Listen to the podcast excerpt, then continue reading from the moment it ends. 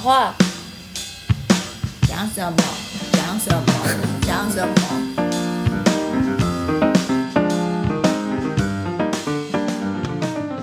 那我想请问一下，就是说你在跟个案做一些哎互动的时候啊，你会要尽量避免个人的经验而引发的情绪嘛？就是要全心的去倾听、贴近他的情绪，不要有自己的情绪或是 judgment 出现，这是 gold standard。之前很多人会觉得治疗师好像是要 blank，好像是没反应的那那种情况，就完全都没有情绪的那个感觉。其实不不是这样，精神动力取向的治疗，它其实是我当我经验到个案的感觉的时候，我觉得他在那个非常悲痛跟难过的时候。我可以回应他说，我感觉到他那个难受的这个感觉，甚至有时候太触动我的时候，我可能会觉得那个伤心，我知道是他的伤心，可是我真的也觉得好伤心。是我知道是他的伤心，不是唤起我自己过去一样的经验的那个伤心，它有一点不太一样。那但是比如说有一个个案对我大骂了一下，就是比如说那些小朋友，他真的太生气，我不给他什么东西，他很生气。他在生气的时候，他可能会有一些攻击的动作的时候，我觉得很受伤，因为我其实是为了他着想，说诶那个这样子使用可能会有危险，我会回应他我那个跟他互动的这个感觉。动力取向的治疗模式比较是人跟人的感觉，它比较不像是诶你在跟一个白色的屏幕讲话。哦，那比如说像刚才说，呃，小朋友嘛，可能就不耐烦啊，这边扭来扭去，那边扭来扭去，不想讲啊，干嘛的？你必须同理他吗？你不能制止他，或者是比如说对导正他，或者什么的，只要跟他一起，好啊，我也跟你一起扭来扭去啊，这样子的意思吗？我们确实是不做导正这件事情，那个是老师在做，治疗师比较像是回应，就是哇，我看起来你屁股上面好像有一只虫虫，你一直要扭来扭去，是什么让你那么不舒服？是因为在这里跟老师坐在这里，你会觉得很紧张吗？还是是因为在这里要让你创作，你觉得这些创作的方式你不喜欢？我们要陪他一起去找那个扭来扭去的原因，而不是说，哎、你停下来哦，你不能动哦，这样。但是，比如说他的烦躁对我说，你很烦呢，你好讨厌哦，就我可能会回应的是他那个好讨厌的感觉。如果是比较熟悉了的，我们关系是建立比较 OK 了，我也可能会回应他说，哈，那之前我们玩的时候好开心，可是现在因为你不能玩这个，你觉得好讨厌老师，老师会有一点难过，诶，类似像这样子，就是他的那个攻击，我是有感觉的时候，我会回应的是我那个感受。哦，所以你也可以回应你的感受给他。但是会是那种，比如说我因为他那个刺激大骂我，然后我很生气，对，不是你勾起你以前小时候被揍的回忆，这样。在关系里面，如果他现在在骂你的时候，你还说有受伤的感觉，那这个时候不是你在那边哭的稀里哗啦，让他来安慰你，当然是不能这样。但是我们会回应那个感受的这个部分，他会是一个很稳定。然后温暖跟坚坚定的一个角色在回应他。哦，受教受教啊，哎，这个亲密关系当中也是非常需要这样的沟通啊。好哦，来跟你做咨询的这些人们，他们在表达的时候是一个很隐晦的表达方式，是不是说，对，当他们心中有很多情绪的时候，可能一时语塞。如果他要表达出来的话，有很多东西他没有办法化为语言，这样马上讲出来，或者说在描述的时候没办法非常的完整，然后表达完全让你感受到他的感觉，所以你必须要用心去体会。嗯。他们创作也是一种表达，然后他有他有他的肢体语言啊、表情啊各种，就是我们在关系里面的这些经验，就是治疗师在经验，所以我们称为治疗的三角关系，就是个案他们的创作跟我们，所以我们要去经验他，然后经验他创作，因为有时候语言其实会有很强的防卫。那当然，除了防卫之外，他也有可能是因为他曾经受创，他可能在表达这些感觉的时候，他已经习惯压抑，他会说没有啊，我觉得还好。但事实上，他可能是很受伤的。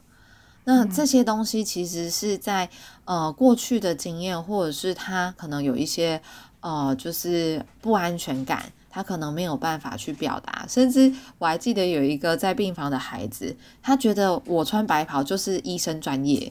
那他要告诉我他现在身体的状况的时候，他就是我问他答，可是他整个心里面的感觉，他都说，就我们就有点像是间谍，是在探寻他，所以他现在不能说的太仔细，这样很可爱。以后你们制服都改成睡衣好了，这样比较在卧房促膝长谈的感觉，就有睡衣趴治疗师。他们可能会因为什么东西被唤起他的焦虑。可能因为他现在在医院里面被做治疗，他看到白袍就觉得很危险。而是因为透过跟妈妈了解了之后，才发现哦，他对白穿白袍的人都会觉得很危险。你在观察这些个案的时候，跟他的一些经验的感觉，都会是很关键的。比如说，你会觉得说他讲话的时候好像很自私，自己有很多是他都不讲话，但是他在创作的时候是非常丰富的。可能就是为什么。我们也可以透过非语言的方式跟他们沟通。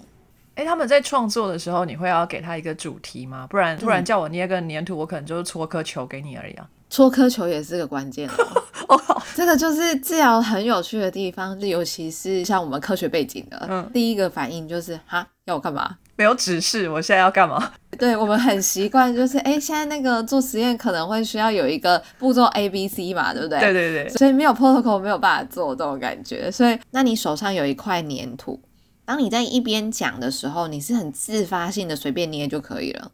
这个都可以，一边在跟你讲话，一边就在做这些创作，这样对，或是你想要停下来认真做，都是可以，个案是可以选择的。哦，你在捏的每一个动作，都会是那个当下你的感受啊。那你要观察好多事情哦，对，你要耳听八方，眼观四面，这要是很忙，对，超忙的。所以你眼睛在看，耳朵在听，然后这整个心里面在感受。对，督导，而且我们还有团体的督导。团体的督导比较像是在学校，然后五六个人，那在里面的时候，每个人接触的个案族群不同，然后在督的时候，你会听到啊，他在那边发生了什么精彩的故事，你会更理解不同的族群他们的特质。我们在 IPL 就是一个动力体验团体，就是我们自己也会创作，这个创作是在团体里面创作。那一个让我印象很深刻的是。就是我可能在做一个我今天想要表达的一个情绪，可是隔壁的人可能正在用他的生气在创作那个粘土，他可能会有咚咚咚的那些声音，然后我可能也会听到有一些稀稀疏疏的声音，所以他在一个很有趣的情境，就是我正在创作，可是我周围也有很多这些情绪跟声音，然后我也在这些共同时间内，就是我们称为荣格它的共识性。它有一些好像就是哦，好像有一些声音是跟我的情绪是有关联，好像我听到别人生气，唤起我之前被骂的一些情绪的经验，然后那个生气的情绪好像就跟我这里是有关联的，然后那个东西也会让我的创作更能够呃流动下去，我觉得这是很有趣的。所以那不是一个干扰，那反而是让你可以更完整的表达的一个 cue 吗？看你呀，你可能会因为那个声音觉得很干扰，可是你还是继续创作的时候，你可能创作那个被干扰的感觉 OK，不能走过去就扒他一巴掌说好了。你同学，你可能可以分享说，我觉得刚刚那个 A 同学他在创作的时候那个声音，我觉得好干扰。你有讲话的机会，对，去讲出来的时候，对方会是什么反应？你到底被谁影响了些什么？然后他怎么去接你的球？所以是在跟人际关系是有关系的。那你愿不愿意去讲？所以这是一个很有趣，也是在团体里面去体验每个人的角色，然后你在里面扮演了什么，然后你会说吗？还是你不说？这些东西都是你自己在里面经验。那我想请问一下，你刚才说有督导，然后也有治疗嘛，对不对？所以我以为督导跟治疗是同个人诶，所以他们是分开的，不一样啊。所以 one on one 的督导的时候，并不是治疗，不是哦。有什么不一样？督导比较像是他协助我去看见个案说的东西，他呈现的东西跟他内在的，我们可能没看见，但我们透过跟他互动的时候在经验，所以这是在治疗情境中会同时发生的，我们叫做心智化历程 （mentalization）。其实是督导在协助我们看见里面发生什么事情，可是当你发现哦，糟糕了，我唤起了一个一直在质疑我自己这样做对不对的这个情绪，那这时候我可能就会去找我的治疗师去治疗，说，诶，到底我内在发生了些什么？督导比较像是点出来它里面发生了些什么，针对个案的部分，在协助你怎么跟个案工作。嗯，两年的学习，同时也是被治疗，你觉得对你有帮助吗？对你个人，不是 career 这样。很大的帮助啊！以前在学校求学的时候，如果是男性的上司或是老师，都会让我很有压力。就是我们提到那个恐惧的男性的角色，在呃治疗的过程中，我也遇到一个爷爷。那那个爷爷他就是很高很壮，曾经经历二战的这个部分，所以他在一个精神疾患的老人的安置机构。有一次他表达一些情境的时候，他突然间很生气的拍桌子。就是因为他在画画的时候是在画被追赶追杀，然后会有那个炮弹的这个感觉，所以当时他其实是被唤起一个害怕的经验，所以他这个情境下他其实是没有办法去控制他那个恐惧，所以他拍了桌子之后要离开那个治疗室。他离开的时候，我其实有感觉到那个是我的恐惧，可是他是在经验在害怕的，虽然他是用生气的方式在表达。就是我自己其实是需要去跟治疗师去探索那一个恐惧的经验。那我创作的时候用了那个很黑的炭笔跟红色的颜料，然后我抹了整只手之后，就是感觉到那个很恐惧的那个感觉，那好像是他的那个部分。可是我第一个当下感觉是好像我杀了人，我做错事，然后我很难过。治疗师在回应我的时候，他就是说。那这是你的感觉还是他的感觉？然后我可能过去有做错事的经验，但是那个很强烈的我做错的那个情绪，那好像就不是我的，就是一个部分是我，但是一个部分不是我。但是他要怎么样去理清开来？其实是治疗师在帮我们做这件事情。就感觉好像那个演员入戏太深，然后是治疗师要把你拔出来这样。对，是探索我自己的那个恐惧，好像是看到一个魔鬼的脸，像是要抓我的。但是在看了那个鬼面具的时候，我联想到的是，哎，可能过去在跟父亲的互动，可能他比较严厉的时候，那那个感觉，其实我就知道。哦，原来我要去处理的是我自己过去面对那个男性的角色，他在很严厉的，就是在教育我的时候，那那个恐惧的。当我再重新看那一个鬼面具的时候，连接到的是这害怕的感觉。可是，在同时，我也去经验到，诶，那那个戴着鬼面具的人，他们心里面是不是也有脆弱的部分？然后甚至是想要跟别人连接，可是因为别人的害怕跟恐惧，其实是没有办法跟他们亲近的。那他们心里面感受到的那些孤单跟失落的这些经验，我在同时也都去经验到了，所以让我比较能够去面对害怕跟恐惧背后的那个含义。所以我觉得这也是很有趣的是，在透过我自己个别治疗的时候。我可以更理清，就是对方给我的感觉，我自己的感受，然后在治疗中到底发生了些什么。在我下一次回应个案的时候，我很告诉他说，其实很多时候，尤其是他们在战争的过程里面的时候，那个不是对错的问题，没有对或错。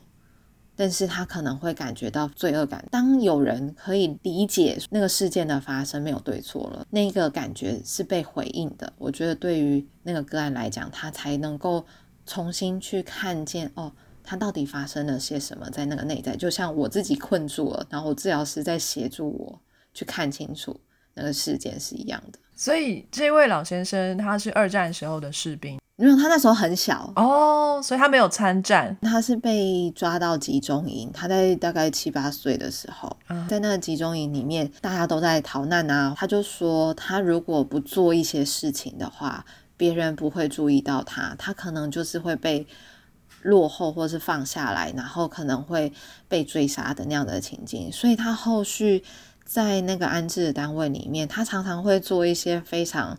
疯狂的一些主动会让人家要去注意到他，可是他在做这些事情之后，他都会嗯忘记，他都会觉得他没有记起来他到底做了些什么。我我记得有一次他要点烟，所以他需要那个打火机，可是他前一个动作是请护理人员帮他拿其他的东西，可是他又突然间想要拿打火机，所以护理人员没办法一次同时帮他做两件事，可是他当下就非常生气。然后他是类似掐住对方的脖子的那种方式在跟他对话，其他人就帮他架开了。嗯，以前他的方式都是他不记得他当时做这些行为，嗯，可是就是在我们治疗到某一个程度的时候，他在第二天有跟那个护理人员说对不起，大家是非常惊讶的，因为他好像。开始能够去觉察到他自己的行为了，可以开始去想他为太冲动的原因到底是什么？可能是他会很焦虑，没有人注意到他。等他开始能够有一个角度去看见他自己，会长出这个力量。哦，好有趣哦！就看到他的进步，不会一直在那个情绪里面，反而会抽出来，然后审视自己的行为。然后去分析，可能在事后做一些弥补。我觉得我们当然希望治疗到最 OK 的状况下，它会比较稳定。但是因为它是视觉失调症的个案，所以它其实有很常年的幻听幻觉的一些声音，所以通常是他在幻听幻觉的情境下，他没有办法控制。嗯嗯嗯，分不清楚现实跟幻想，好像是视觉失调的一个很重要的象征。对。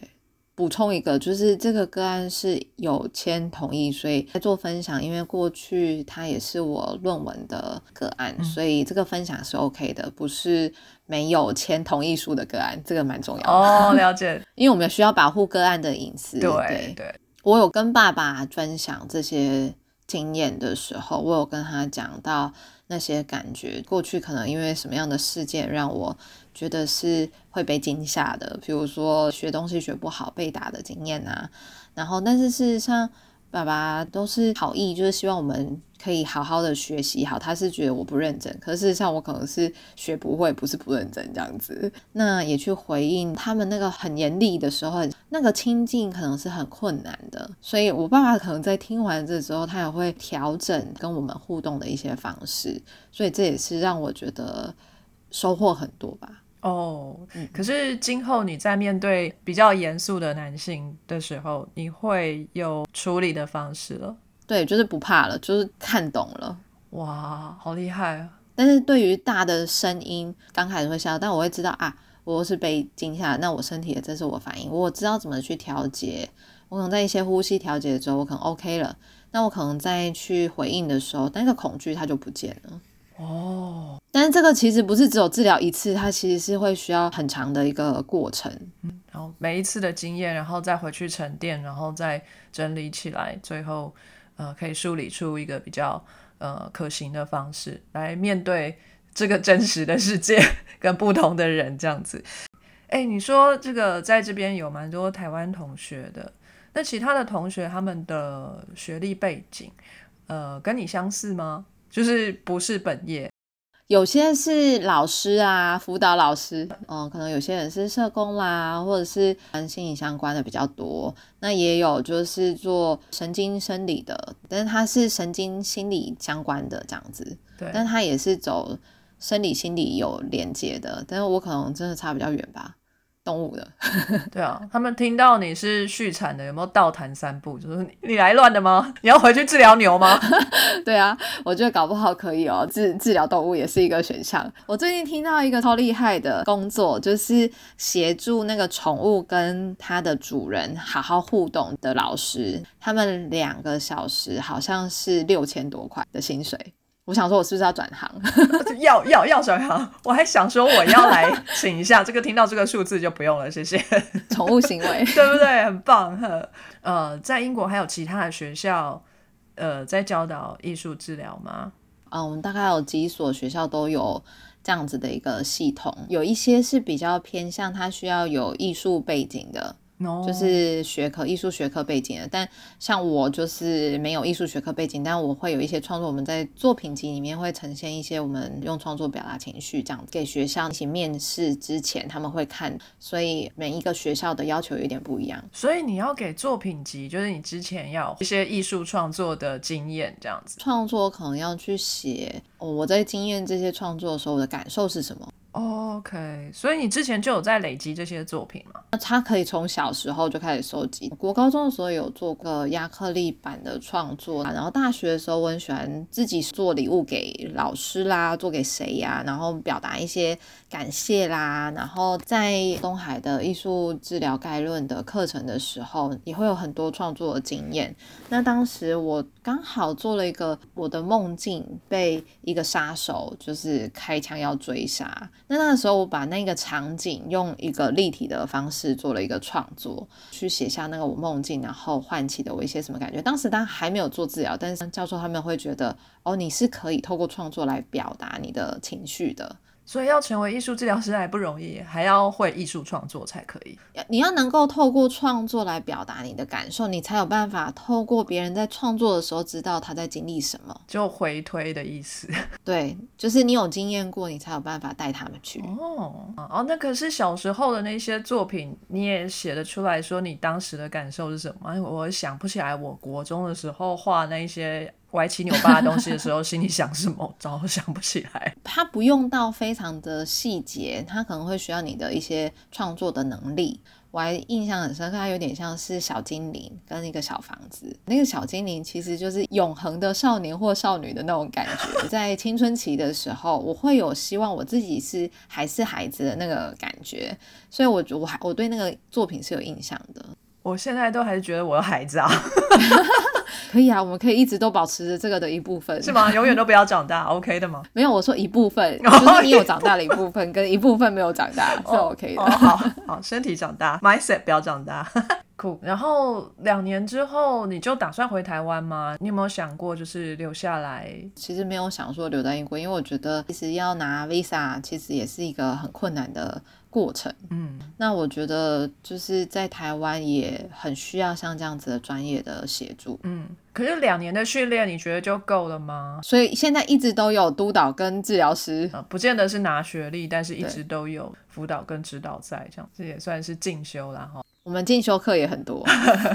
是没有结束的一天吗？没没有哎，学无止境。就是你一定在做治疗的时候会有你没看见的地方，所以督导一定会是需要的。嗯，但其实我第一年就是我自己没有治疗师的那个经验，我觉得就是有些东西好像没有被处理，所以我后来又再有找了治疗师之后，我觉得这个是很需要一直延续的。所以假设我要做到六七十岁，我觉得我的。自己的被治疗，我也可能会做到那个时候。那你可以做别人的督导了吗？现在有在督导一些学生，很好，就是有 PI 的概念。那这在台湾找工作顺利吗？我当时丢了蛮多基金会，比如说雅斯伯格协进会啦，或者是有一些安置的单位啊，很多地方是自己去推荐自己，我还蛮幸运的是中国啦，然后去分享。那有些是做了一段被有经验之后的。那我们可能就会去再跟他们做个沟通，这样子，因为他们其实有一些政府的经费可以申请，比如说他们比较像是短期的十二次做一些团体性的疗愈给自闭症的孩子啦，像这样子的单位，或是雅思唐氏症的孩子啊，像这些单位，或者身心障碍的，我是希望可以就是做长期的一对一的这种。那我也会告诉他们我们这样子的服务，但是有做团体性质的。那他们通常写计划的时候是可以有做团体的治疗的这个模式，所以我也有一个单位让我去做。然后后来也有邀请我，他们嗯在大陆那边有合作的单位，就是在深圳那里做特殊儿童的，所以我有去了深圳一段时间。哦，但是啊。大陆那边的食物，我们做畜产的，对于是不是真的肉，非常非常的有概念。所以我知道我吃的都不是肉的时候，我觉得我没有办法在那里活下来。英国的东西虽然难吃，但它一切都是原味，一切都是 salt and pepper。可是它的原料，牛就是牛，鸡就是鸡，是真的。但我在大陆，我吃加工食品，它我都觉得不知道那是什么。对。哎，那写计划就是跟基金会写计划，是你写好计划给他们做参考，让他们丢出去，还是他们写的计划当中就包含了有艺术治疗这部分？通常我们就是要互相沟通，就是他们可能会是告诉我说他们的计划是多多长的时间呢？哦，我可以协助他们的个案的孩子是哪一个些性质、年龄多少，然后我可能安排适合他们的。就是活动的计划这样子，那我就会写。那你要怎么让自己曝光在他们的雷达下面？就是真的 CB 这样不认识就直接这样丢吗？我我真的这样做过啊，而且他们不理我啊，所以我就会直接去找他们，就是自荐这样子。所以，我我觉得我当时蛮勇敢的，真的耶，好酷哦！就是那一个有去到深圳的那个单位，真的是我自己在网络上面搜寻一些机构。那之前我可能有做过自闭症，还有就是雅思的孩子，他们其实在情绪上面很多情况是没有。办法被理解的，嗯，所以我相信他们是会很需要这样子的介入，嗯，然后我就自己去推荐自己，说我之前有做过像这样子的服务，嗯。嗯，你真的是很勇敢，因为呃，台湾其实老实说还蛮靠关系的。如果你是本业，像你刚刚说到辅导老师啊，或者是这个心理系的同学们，那至少还有一些学界或者是业界的朋友。透过介绍，透过关系，还可以多认识一点人。但是从零开始，你是续产背景的，非常困难。这个感配啊，感配。我现在就是做了比较长的时间，认识比较多单位，所以现在回来的一些学妹们，就是可以帮就会帮忙这样子，因为知道自己当时真的很辛苦，真的辛苦你了。好，哎，那我知道你好像有一阵子是到比较偏远的地方，是哦，那个是义诊。嗯，到青海，尼泊尔那时候是类似。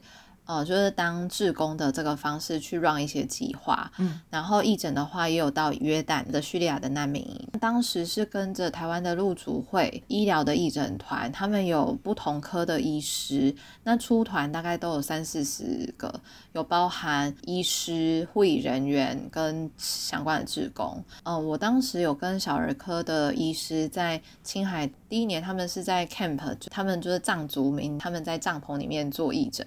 然后第二年，我们是跟他们的县立的医院，我到小儿科跟精神科去协助当地的医护，更了解就是孩子们或者是长者他们的情绪心理的这个部分。那在约旦的时候，因为他们是在难民营里面，也有遇到那个奶奶她的儿子就是因为战争过世，所以有做这些情绪的这个协助。然后或者是那边难民营的小朋友，其实他们是很。匮乏的那有一些孩子，他跑出去，爸爸就会很生气啊，因为会觉得外面是很危险的，然后抓回来就打。那其实孩子他很需要的是那个安全的感觉。我还记得孩子创作的是就是一朵小花，然后那个微笑的那个感觉，很希望爸爸像是那个可以给他小花的人，而不是那个他跑出去之后就责备的这个状况。嗯，不同的国家面临到的他们社会的议题。面临到的他们种族的一些议题，很多时候在创作或者是在呃孩子的游戏里面，都可以看见一些他们正在经历的历程，这样子心理的呃就是议题，他们都会是一个呃他们的单位嘛，就是不是单位，就是那个环境里面，嗯，会有很大的影响。OK，哎，那我有个问题，就是在艺术创作当中哈。虽然说感觉好像艺术是没有国界的，不像语言啊会有一些隔阂。嗯，那但是你会有感受不同吗？就是说在台湾、在英国、在青海、在约旦，大家的艺术创作会因为文化生活环境的不同而有不同吗？觉得很有趣的是，即使我们的房子长得不一样。但是全世界的小朋友他们在画房子的时候，他们会有很多很共同的，就是那个方块跟三角形的这个感觉哦。全世界的小朋友脑海中的房子都是方块跟三角形组成的吗？他们游牧民族，他们很想要那个有家的那个感觉。即使他们是一个 camp，但是他也不是画 camp，他画的是那个方形跟三角形，这让我觉得很有趣。他想要稳定，他不想要可以拔起来的家，他喜欢种在地上的家。他们可能必须要到市区求学，爸爸妈妈是去游牧的，所以照顾的是可能是其其他的亲属，所以他们很想要就是跟爸爸妈妈一起，但是他们画的那个家的那个一起的这个感觉，反而是我们可以看到那个房子，然后所以我觉得这也是很有趣的。超酷的欸！然后你借由这样子的专业，可以游历很多我们基本上不太会去的地方。但是语言还是有一点隔阂啦，就是如果可以的话，像在约旦是有翻译的，然后青海也有，他们是讲藏文，然后也有就是讲中文的翻译。就有点像无国界医生的感觉吗？我是还蛮想的，但是那个听说蛮难进的，会不会对你来说也是一个新的挑战？比如说现在面对的个案都是台湾人，可能遇到的问题会有比较相似的，比较类似。对对对，然后在不同的 setting 里面会有不同的问题，对你来说也是很新鲜这样。是因为在印尼的时候，我印象很深刻，是因为他们的华人对于被排华的这些经验很恐惧，所以他们常常会画出就是有什么洞穴要躲起来，要逃跑，我觉得蛮有趣的，可以做一下比较心理学，就跟不同的地方。之后你就在中国医药学院这一边。对，就是在儿童医院，嗯，我两天门诊，一天在病房，嗯，然后但是其他的时间我可能会跑不同的安置机构，像是育幼院，他从国小到高中，或者是有一些安置单位是受受暴或者是性侵害的，呃，孩子们，或者是之前有跑过合作诊所服务成人或者是长者，所以不一定是小孩这样子。那在台湾现在有艺术治疗的相关学系比较多了吗？你当年出国的时候是只有一所学校，那现在呢？还是一所？仍然是一所？是哪所啊？就是呃，台北市立大学视觉艺术学系的硕士班是有艺术治疗组的。好酷！是像我们在台中的话，在东海啦，有一些学会认证的课程，集满多少学分，就是理论与实务啊，一二三啊这些上完，然后还有一些先辈的课程，那他都有完成之后，是可以申请实习，成为专业认证会员。嗯，是还没有建立一个证照系统。然后，如果修完这些学分去请，只能请一个会员的资格，这样子。专业认证的会员，对，专业认证的会员。嗯，所以这个就是还需要法规上面合可这件事情，都需要跑一些流程啊。是是是，嗯，希望能够加紧脚步，其实还蛮需要的。对，嗯嗯。在你在中国医这边待了多久了？现在七八年了吧？七八年了，你觉得目前的生活还满意吗？挺满意的啊，哦，但是当然希望可以串联台湾不同单位，创立疗愈的团队，透过艺术治疗的这个方式，还有一些身体的协助。台湾目前有蛮多在推行做创伤知情的系统，很多社工啦、老师啦，是像家防中心的系统、儿少保护中心的系统，他们有做这样子的执行，然后儿福联盟也有。那我会觉得说，治疗比较像是我们一群治疗师，不管是做艺术啦、音乐啦、戏剧啦、舞蹈啊，怎么样从治疗的角度协助人们从创伤的经验里面去转化出来，我觉得这个会是一个很好的一个执行的方向。刚刚是说创伤知情吗？知情就是知情同意的知情。呃，每一个人他们都相信遇到创伤了之后会有一个复原的过程。嗯，但是创伤其实是一个很大，不是你外在发生的事件造成你创伤而已。重点是你内在经验了些什么。那内在为什么会产生创伤？其实是外面的发生的情境的这个压力大过你可以负荷的。那当你大过这个负荷的时候，你会断掉跟你自己的连接，会断掉跟别人的连接。就像有一些人在遇到车祸的时候，他太 shock 的时候，他会整个变空白。之后遇到一些状况的时候，他可能身体是没有办法反应的。那这些东西，他其实除了处理他情绪的这个部分之外，他还需要处理他的身体。那怎么让他可以动这件事情也是重要的。这个是短暂的一次性的创伤，但有很多。呃，受暴的或者是被性侵的这些个案，他们其实是长期在这样子的一个高压力的情境下，他遇到的这个创伤的情境又会更不同。他其实是会断掉跟人的连接。比如说，我们有一个孩子，他以前就是被追打的时候，甚至被处罚都是要自己拿笔戳他的脚啊之类的。当有人要去碰他，或者是他觉得。会有危险的时候，他是身体反射，就是会去揍人的。他不是故意的，他是因为觉得不安全。嗯，那我们在跟他做治疗的时候，怎么让他感觉到身体、心理都是安全的？不只是艺术创作这个部分，而怎么样协助让他的身体也感觉到安全，他的反应是 OK 的。所以其实这个，呃，我觉得在呃治疗的时候，创伤知情，他比较像是他知不知道他的这些行为跟创伤是有关系的。他的周遭的人，比如说他照顾者、他的老师，然后他的系统里面的社工，知不知道孩子这些攻击性的行为跟过去他的创伤是有关系的？那当他在发生这些行为的时候，不再只是制止或者是责备，而是怎么样协助孩子去厘清哦，他到底发生什么事情，怎么样恢复到安全？所以这是创伤知情的概念，就是整个系统上面要怎么做哦。所以创伤知情不只是自己而已，是整个相关人员 必须要一起做的事情，有点像要让环境更包容一点、更体恤的感觉。对，好，那你对未来现在的打算是什么呢？是不是要去做两个小时六千块的宠物沟通师？对对，当然是没有这个打算啦。就是我，我非常热爱我自己的工作。刚刚是在建议有年轻学子们可以朝这个方向。你会想要成为老师吗？还是你比较想要呃留在现场，就是跟个案多接触？哦，我觉得是并行诶。我现在有在教课，就是在推广部也有在教，就是艺术治疗概论的一些课程啊，推广的工作坊啦。东海现在其实我有回去音乐系的治疗组。哎，你会想要写书吗？已经在写啊。哦，你在写吗？我期待期待。专业的书去年出了一本，那那时候我只有写了一章，我们是十二个治疗师写的，跟另外一个老师，我们推出比较入门款的，然后再介绍艺术治疗的这个部分。目前应该已经写了一半有了吧？嗯，应该今年有可能。哇哦，那它其实不难，它比较像是一个故事性的方式。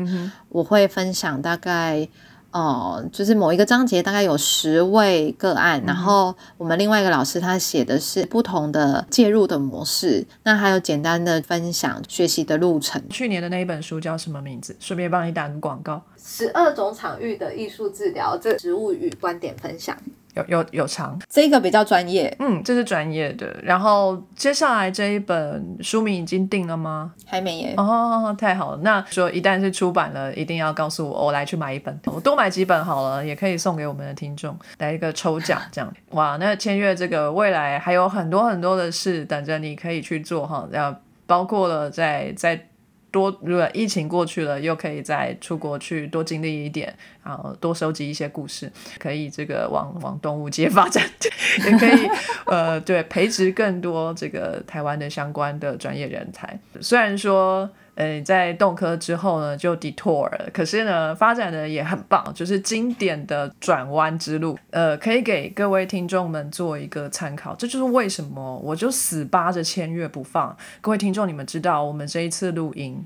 这个专访播出可能只有一两个小时，可是我们已经花了三四个小时在这边了，不停的重录，不停的约时间，然后再剪接，就是希望给大家看到不一样的人生哈。人生在转弯之后呢，也有开花结果、漂亮灿烂的可能性这样子。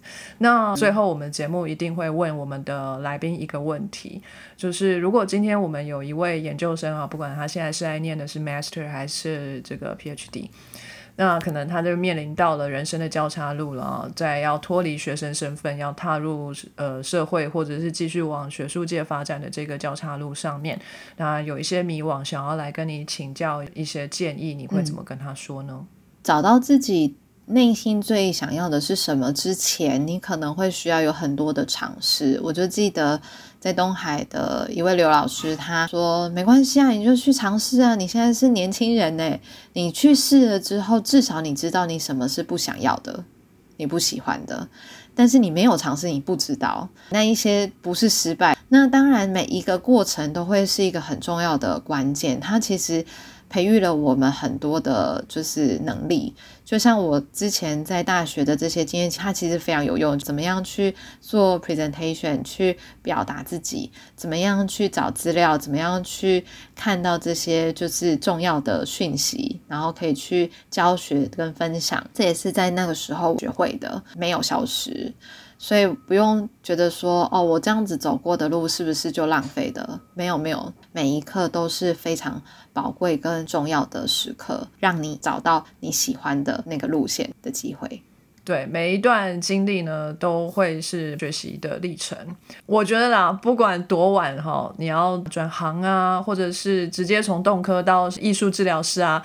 什么时刻都是好时刻，就是也不用说啊，我动科也就已经学这么久了哈，都已经念到博士了哈，没有继续走下去很可惜，怎么样的？但是其实你心里一直想着要做别件事情，你在原本这件事情里面也会做的三心二意，那你何不就试试看，就是直接踏出去呢？如果不行了，哎，老路还是可以继续捡起来做嘛，是吧？是啊。而且搞不好会创造新的路哦。对啊，就是现在我们要跟朋友就是想说，哎，他以后可以做宠物安宁，他处理动物，我们处理那个主人这样子。对对对，是吧，是不是还可以合作无间？对，今天谢谢你的时间，我给了我们这么精彩的故事，这么不一样的人生，还有这么好的谏言。祝你这个未来宏图大展，那这个书呢也大卖。我们下次再聊，跟大家说声再见吧，拜拜。非常感谢各位听众的收听和支持，特别要感谢各位赏杯咖啡的朋友，在 First Story 上的 Costy Lover、Jean 以及匿名赞助者，Patron 上的 E 圈 Wu Newton、Catherine、Evan Wang、Eddie Hu、E 圈 Wu、Eliot Ferret、Adam Joe、Ernest、Nikki Hu 以及 Howard Su。Sky in the World 在各大 Podcast 平台都能收听得到，Anchor、SoundOn、Spotify、Apple Podcasts、KKBox 都能搜寻得到 Sky in the World 的节目。另外，Sky in the World 也会在脸书页面以及 Instagram 上分享科学家的八卦、科学新知，还有编辑们的日常给大家。有任何问题以及意见，都可以在各大平台上留让我们知道。我们将竭尽全力为您寻找答案。欢迎追踪分享 Sky in the World，让更多人知道有趣的科学哦。